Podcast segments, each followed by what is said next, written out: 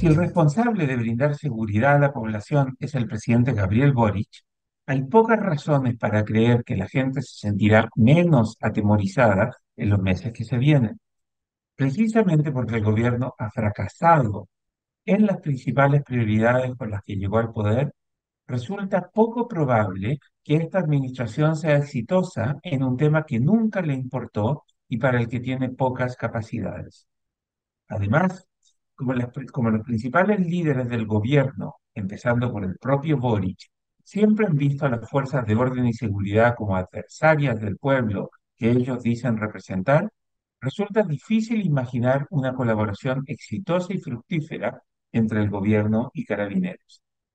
Así como se ven las cosas, parece que, igual como en la mítica serie mexicana de televisión de fines de los años 70, El Chapulín Colorado, ahora solo queda desesperanzadamente preguntarse, ¿y ahora quién podrá defendernos?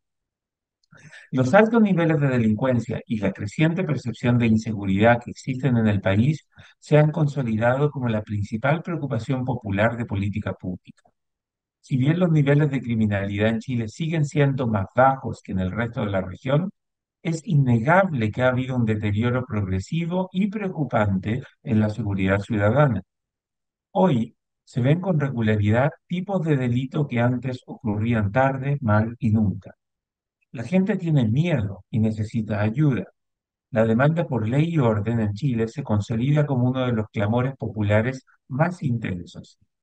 Aunque este no es problema del que no es un problema del que se pueda responsabilizar al gobierno actual, las autoridades buscan ser elegidas para, para hacerse cargo de los problemas que tiene la gente. De ahí que, capacitados o no, los gobernantes deben abocarse a las prioridades de la ciudadanía, aunque esas prioridades no estén en sintonía con sus propios planes de reforma. Aunque no lo quiera, o sienta que abocarse a combatir la delincuencia desdibuje su legado, el gobierno debe hacerse cargo de forma urgente de la principal preocupación de la ciudadanía si quiere evitar un castigo severo y merecido en las elecciones regionales y municipales de octubre de 2024. Como si la presión ya no fuera alta, el gobierno además carga con la mala reputación de haber sido infantil e irresponsablemente crítico de la labor de las policías. Incluso en el poder, la administración del Frente Amplio y del Partido Comunista siguió propagando mentiras y acusaciones infundadas sobre el actuar de carabineros durante el estallido social de octubre de 2019.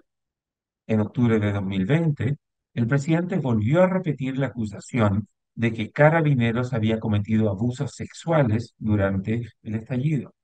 Boric no habló de presuntos abusos ni sugirió que algunos carabineros pudieran haber, cometido delito. El destemplado Boric, conmemorando el estallido en 2020, leyó, en 2022, perdón, leyó una acusación que claramente implicaba a la institución de carabineros en apremios ilegítimos y abuso.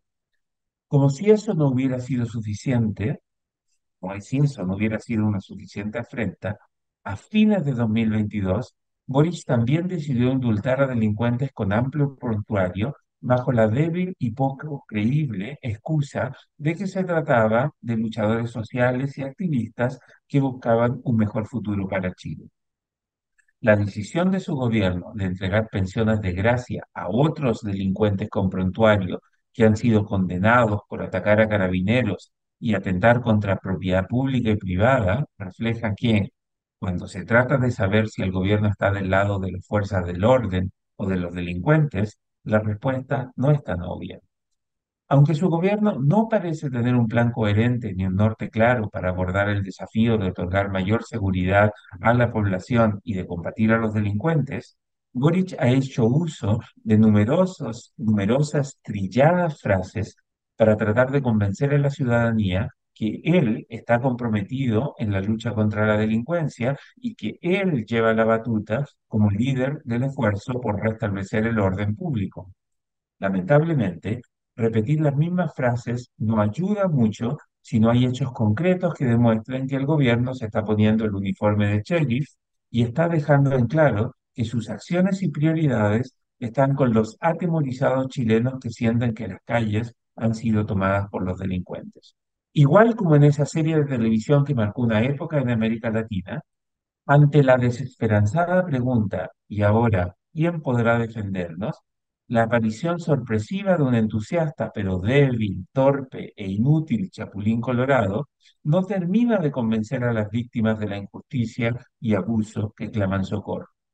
La presencia del inepto héroe no atemoriza a los malos ni da tranquilidad a los buenos.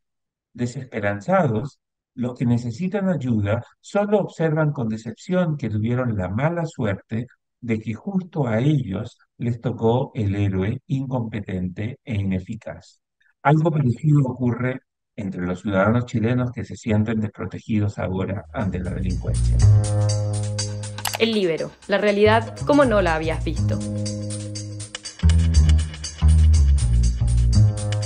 Haz que estos contenidos lleguen más lejos haciéndote miembro de la red Libero.